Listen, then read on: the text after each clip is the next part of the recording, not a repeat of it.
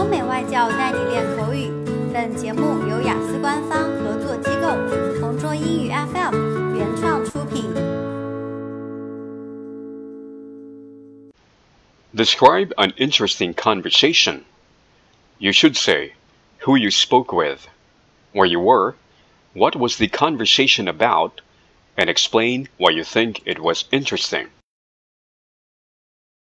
I'd like to tell you something about an interesting conversation that I had recently.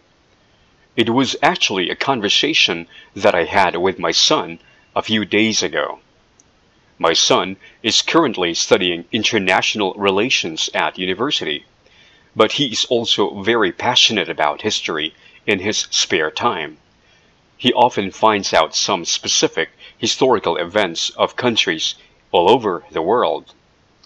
In this conversation, he was telling me about a race of people who lived thousands of years ago, but they were shrouded in mystery. In fact, nobody knows even today who these people were. But there are various historical documents related to them. Apparently, these people were amazing sailors and navigators who sailed around the Mediterranean, attacking various communities and civilizations that lived near the coast. One of these civilizations was ancient Egypt, who referred to the attacks in the written records. These people never tried to invade or conquer the different civilizations, but they simply attacked them, took goods, and then disappeared. There are a few reasons why I find this conversation interesting. Firstly, this was the first time that I had heard about this group, so all the information was new to me. Secondly, the idea that nobody knew who they were was very exciting, and it made me feel very curious.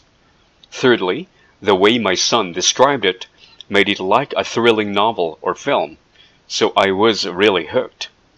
The outcome of this conversation was that I decided to find out more about the sea peoples, and to that end, I bought a book which talks about the different theories.